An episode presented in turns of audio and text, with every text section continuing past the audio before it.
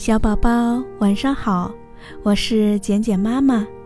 今天晚上我们要说的是关于一只会说话的小喜鹊的故事。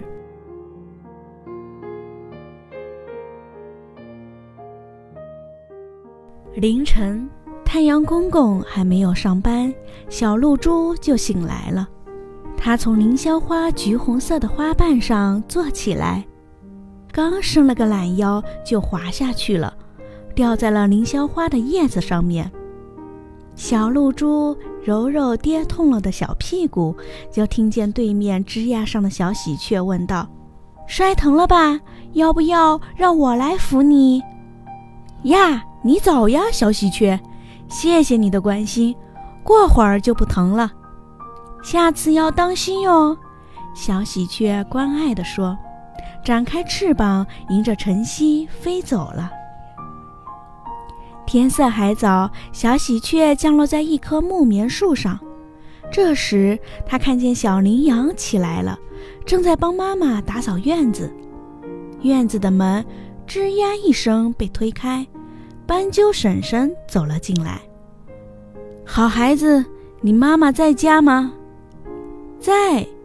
小羚羊朝屋子里跑去，高声叫道：“妈妈，妈妈，独眼婶婶找您来了。”瞧，都做得挺好，就这最后的一嗓子不对劲。不错，斑鸠大婶的一只眼睛被淘气的小毛孩用弹弓打瞎了。可是你这么称呼他，能高兴吗？小喜鹊想：“我要教教小羚羊。”小喜鹊见小羚羊又出来了，它轻声喊道：“小羚羊，小羚羊。”小羚羊抬起头来，高兴地叫道：“小喜鹊，你早呀！”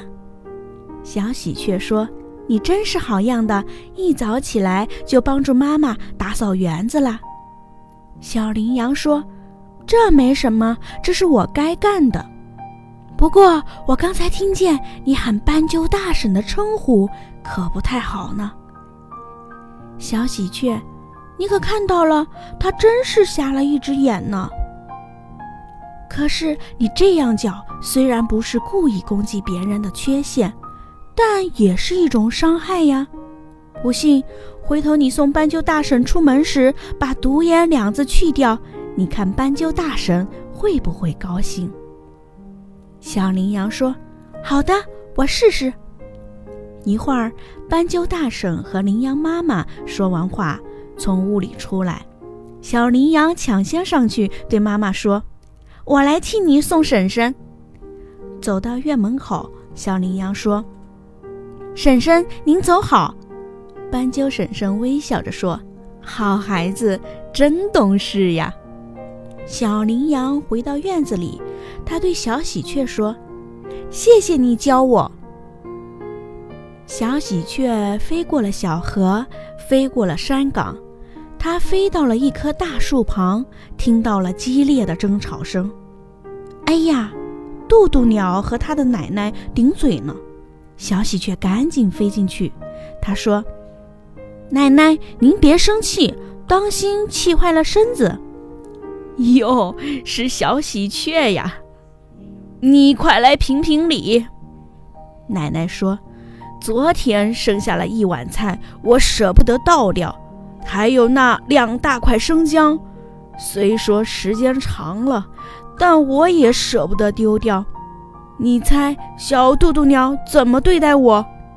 它瞪着双眼，跳着脚说：‘这隔夜菜有毒。’奶奶，别生气了。”其实小渡渡鸟也是为了您好，千万不能为了节约而闹出病来。